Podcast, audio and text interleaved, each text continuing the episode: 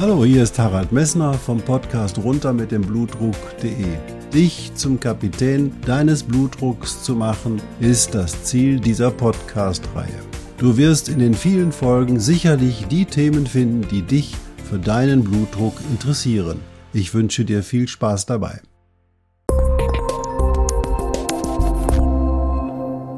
Hallo, hier ist wieder Harald Messner vom Podcast runter mit dem Blutdruck.de. Ja, nach dem Nierenkörperchen, dem Glomerulus, hatte ich dir in der letzten Folge etwas über deine fantastische Wiederaufbereitungsanlage erzählt. Und das ist einfach wirklich eine tolle Idee von dem Körper. Und er hat das viel eher rausbekommen, die Natur, als Werner von Siemens, dass man so ein geniales Gegenstromprinzip nutzen kann, um die Substanzen, die man im Körper behalten möchte, wieder zurückzureservieren und nicht zu verlieren. Also die Wiederaufbereitungsanlage ist sicherlich ein großes Kernstück dieser Niere und wir nutzen diese Wiederaufbereitungsanlage täglich 24 Stunden am Tag, sieben Tage in der Woche. Und das kann zurzeit immer noch kein technisches Verfahren irgendwie erreichen, das wirklich bereitzustellen. Und wie ist das überhaupt möglich? Ich hatte dir in der letzten Folge bereits anklingen lassen, dass natürlich der Blutdruck ganz entscheidend ist an der Menge, die eben halt in den Nierenkörperchen filtriert wird. Und das ist natürlich ganz entscheidend daran, wie viel Urin, wie viel Primärharn, wie viel Filtrat die Niere hinter in der Wiederaufbereitungsanlage wieder aufbereiten kann und nicht muss, wieder aufbereiten kann. Das ist ganz entscheidend, denn wenn das Filtrat abnimmt, weil der Blutdruck zum Beispiel im Schock zusammenbricht, dann wird eben halt nichts mehr filtriert und die Reinigungsprozesse, die in diesem gesamten System möglich sind, finden nicht mehr statt. Und das nennt man dann, wenn der Blutdruck viel zu niedrig ist, sozusagen eine Schockniere oder ein akutes Nierenversagen, wo eben halt überhaupt kein Urinfluss mehr zustande kommt. Und das ist eine Situation, den fürchten alle Notfallmediziner. Weil natürlich die Niere ihre Arbeit 24 Stunden und sieben Tage der Woche und 365 Tage im Jahr leisten möchte, ist sie auf eine konstante Durchblutung angewiesen. Und diese konstante Durchblutung, die lässt sie sich nicht vom Körper diktieren, nein, diese konstante Durchblutung regelt sie selber. Die Niere hat eine Autoregulation, die entscheidet eben halt, wie viel Druck lasse ich in das Glomerulus, in das Nierenkörperchen rein, damit ausreichend filtriert wird, aber auch der Filter nicht geschädigt wird. Und da wissen wir inzwischen, dass die Niere in einem Druckbereich von 80 bis 180 mm Hg, ich wiederhole das nochmal, einem Druckbereich von 80 bis 180 mm Hg ihre Durchblutung selber regelt. Da gibt es kleine Gefäße, die sind an dem Nierenpolchen oben vor, der, bevor sie in die Niere fließen. Und diese Gefäße, die bestimmen ihre Weite dadurch, wie viel Druck für ihnen von außen entgegenkommt. Wenn also dein Blutdruck spontan steigt, weil du die Treppe raufgehst oder dich körperlich belastest, einen 100-Meter-Lauf machst oder ähnliches, dann ziehen sich diese Nierengefäßchen zusammen und reduzieren als Reduzierventil diesen Druck auf den Druck, den das Glomerulus benötigt, damit es einen konstanten Harnfluss, eine konstante Primärharnsituation hat. Und wenn dein Blutdruck in der Nacht auf 80 mm Hg oder so im Mittel abfällt, dann passiert einfach Folgendes, dann wird dieses Gefäß einem Gefäßpol weit gestellt, damit wieder ein ausreichender Filtrationsdruck da ist und damit nachts die Arbeit deiner Nieren fortgesetzt werden kann. Das bedeutet, auch ganz einfache Betrachtung mal, die mir jetzt gerade einfällt, Wenn du zum Beispiel stehst, dann ist die Niere ja tiefer als das Herz. Das heißt, der Blutdruck in der Niere ist wesentlich größer als an deinem Herz. Da natürlich kannst du dich erinnern, wir hatten den hydrostatischen Druck besprochen. Der Druck im Kopf, bei einem Blutdruck, den du am Oberarm gemessen hast, ist der Blutdruck im Kopf 80 zu 60. Und wenn du dann tiefer gehst als das Herz, also wenn wir den Blutdruck auf Herzhöhe messen, dann wird der Blutdruck im Bereich der Nieren auch schon auf 160 ansteigen. Was man sagen muss, diese Niere kann dort eben halt in der aufrechten Position, wo der hydrostatische Druck einfach größer ist, den Blutdruck in der Niere selber konstant halten.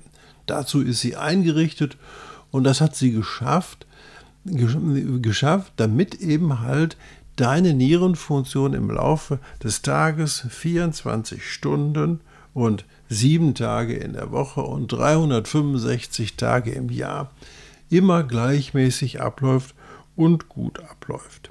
Also kann sich die Niere selbst an schwankende Blutdruckwerte anpassen, aber in einem Bereich von 80 bis 180. Entstehen diese schwankenden Werte? Ja, natürlich. Wenn du liegst, wird der Blutdruck in der Niere ähm, ein bisschen absinken, weil dann ja Blut, Herz und dann die Niere auf Herzhöhe sind. Dann wird, ist der hydrostatische Druck im Herzen der gleiche wie in der Niere. Wenn du dich aufstellst, wird der in dem in der Niere steigen und wenn du dann im System mehr Druck bekommst, weil du einfach die Treppe gehst und dich körperlich belastest oder dich über deinen Vorgesetzten aufregst, dann kann die Niere sagen, halt, stopp, ich reduziere an diesem Reduzierventil den Druck in dem Nierenkörperchen und dadurch bleibt diese Nierenkörperchen konstant und die Niere, der Blutdruck schädigt das Nierenkörperchen nicht. Aber jetzt kommt ein Phänomen, in deinem normalen Leben, wenn du normaler Blutdruckpatient bist, wenn du keine erhöhten Blutdruckwerte hast, dann kommt die Niere da wunderbar mit klar, weil diese Spitzen, die entstehen nur ganz kurzfristig und dann sinken die Blutdruckwerte wieder ab. Wenn du aber langfristig dauerhaft einen hohen Blutdruck hast, dann ist das Reduzierventil ständig geschlossen oder sehr eng. Und dieses führt dazu, dass das Reduzierventil sozusagen immer enger wird und sozusagen im Sinne der Gefäßschädigung sich verhärtet. Und diese Verhärtung, die ist dann langfristig, wenn der langfristige Blutdruck da ist, bei vielen Menschen eben halt nicht mehr rückgängig zu machen und dann brauchen sie Medikamente, um diese Verhärtungen aufzulösen, umherzugehen, den Blutdruck zu senken, damit sich diese Sklerose, diese Verhärtung wieder zurückbildet. Du musst dir also vorstellen, diese Autoregulation der Durchblutung der Niere funktioniert dann, wenn es ständig ein Wechselspiel zwischen niedrigem und hohem Blutdruck und kurzfristigen Belastungsphasen, aber auch langfristigen Ruhephasen gibt, dann kommt die Niere da alleine mit klar.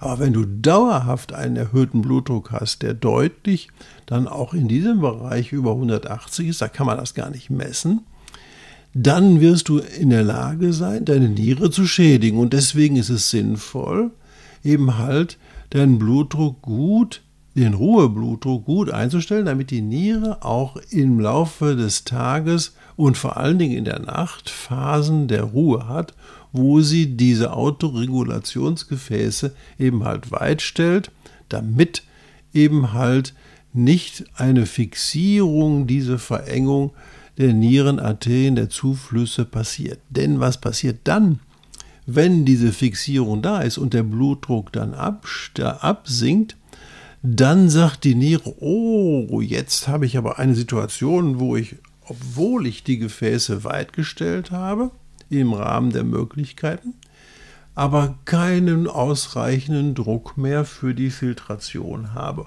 Und dann werden Mechanismen angeworfen, um den Systemblutdruck von der Niere selber zu erhöhen. Das heißt, die Niere sendet Hormone aus und die dann den Blutdruck wieder auf einen vernünftigen Systemblutdruck, für sie vernünftigen Systemblutdruck zu erhöhen, aber deinen Blutdruck über die Norm erhöhen, weil nämlich diese Verengung dieser Nierengefäßchen stattgefunden hat. Im Extremfall ist es zum Beispiel, wenn eine Nierenarterienverengung, wenn eine große Nierenarterie verengt ist, wenn die sehr stark verengt ist, also über 80 Prozent, 90 Prozent verengt ist, dann sendet diese Niere, weil sie fühlt, oh, ich habe zu wenig Filtrationsdruck, es kommt zu wenig Natrium im Tubulussystem an, dann gibt die Niere Vollgas und erhöht sozusagen den Systemdruck, damit diese Niere einen normalen Blutdruck führt, obwohl dann der Systemdruck viel zu hoch ist. Heißt also, das ist der Mechanismus, den ich dir jetzt gerade erklärt habe, über den durch eine Nierendurchblutungsstörung ein hoher Blutdruck entsteht. Und deswegen, weil einfach diese Durchblutung der Niere für die Körperreinigung von grundsätzlicher Bedeutung ist, hat die Niere eine sehr effektive Möglichkeit, an der Blutdruckregulation teilzunehmen oder sogar die Blutdruckregulation mit ihren häufigsten und wichtigsten Substanzen, nämlich dem Renin, Angiotensin, Aldosteronsystem, vergiss das wieder. Diese Ausdrücke brauchst du nicht, aber du musst nur verstehen, dass die Niere, wenn sie geschädigt ist oder äh, wenn sie an der Autoregulation teilnimmt, dass die Niere auch in der Lage ist, deinen Blutdruck zu erhöhen. Deswegen ist eine Blutdruckeinstellung nur dann wirklich sinnvoll und richtig und möglich, wenn man die Nierenfunktion kennt und eine Situation in der Niere erkennt. Das trifft natürlich für den Regel, die häufigsten Blutdruckpatienten nicht zu. Da sind Übergewicht und diese Dinge viel entscheidender. Aber es gibt Menschen, die nach Korrektur von Übergewicht und all diesen Dingen immer noch einen hohen Blutdruck haben. Dann muss man schauen, ob nicht hier die Grundlage einer Nierendurchblutungsstörung für deinen Blutdruck, für deine Blutdruckerhöhung zu suchen ist. Also die Niere ist eines der effektivsten Organe, die, die den Blutdruck erhöhen kann. Und deswegen erkläre ich dir auch diesen Aufbau der Niere. Das mag vielleicht für dich ein bisschen langweilig sein, weil es oh, so detailhaft will das gar nicht wissen, aber du verstehst jetzt, was da passiert. Und das ist viel interessanter, dann auch in deinem Körper die richtigen Maßnahmen zu ergreifen und auch die richtige Diagnostik zu ergreifen. Also, was habe ich dir erzählt heute in der Folge? Die Niere hat eine Autoregulation, die sehr effektiv ist und die über einen weiten Bereich akute Blutdruckschwankungen super abpuffern kann, damit immer die gleiche Menge des Filtrates in deinem Tubulussystem aufbereitet werden kann und du deine Körperflüssigkeiten auf die gewünschte Zusammensetzung ähm, reduzieren kannst und damit ein angenehmes Leben kannst. Wenn dieses Autoregulationssystem durch einen chronisch erhöhten Blutdruck überlastet wird, dann passieren Anpassungsvorgänge in der Niere, die du dann nicht verhindern kannst. Und diese Anpassungsvorgänge führen dann zu einer Veränderung der Durchblutung der Niere und diese machen dann den Blutdruck wesentlich höher und gefährden natürlich auch langfristig deine Nierenfunktion. Deswegen ist es klug, den Blutdruck nicht dauerhaft zu hoch werden zu lassen. Also die Niere ist ein sehr, sehr wichtiges Organ in der Regulation deines Blutdrucks. Die Zusammenhänge hatte ich dir erklärt. Und wenn du Fragen hast, bitte stell die Fragen, weil ich weiß, das Thema ist super kompliziert, aber auch super wichtig zum Verständnis dessen, was man betrachten muss, wenn du einen langfristig hohen Blutdruck hast und alle Risikofaktoren, die deinen Blutdruck beeinflussen können oder deine Gefäße beeinflussen können, korrigiert hast dann und der Blutdruck immer noch hoch ist, dann wird man hergehen müssen und sich auch um die Durchblutung der Niere kümmern müssen, ob da alles im normalen Bereich ist. Also die Niere, sehr effektives Blutdruckorgan. Äh, hier hast du die Möglichkeit, die Niere hat die Möglichkeit, ihren Perfusionsdruck in einem guten Bereich, einen großen Bereich zu reduzieren, indem du ruhig Marathon laufen kannst, indem du hergehen kannst, 100 Meter auf der Treppe steigen, aber auch Phasen der Ruhe genießen, bleibt alles gut. Wenn aber der Blutdruck konstant hoch ist, passieren Anpassungsvorgänge in der Niere, die nicht wünschenswert sind. Wenn du Fragen hast, ruf mich mal an oder melde mich an, geh über meine E-Mail-Adresse. Ich werde dir auf jeden Fall antworten, damit das Verständnis für diese Situation für dich da ist. Wenn dir der Podcast trotz aller Komplexität gefallen hat, würde ich mich freuen, wenn du bei Apple Podcast oder wo man Podcasts beurteilen kann, eine positive Nachricht hinterlässt. Und wenn du es verstanden hast, würde ich mich riesig freuen, wenn ich persönlich auch eine positive Rückmeldung habe. Hast du Themen, die ich bisher nicht erörtert habe, die du gerne erörtert haben möchtest, auch da kannst du dich jederzeit über meine Webseite bei mir melden. Ich wünsche dir noch einen schönen Tag.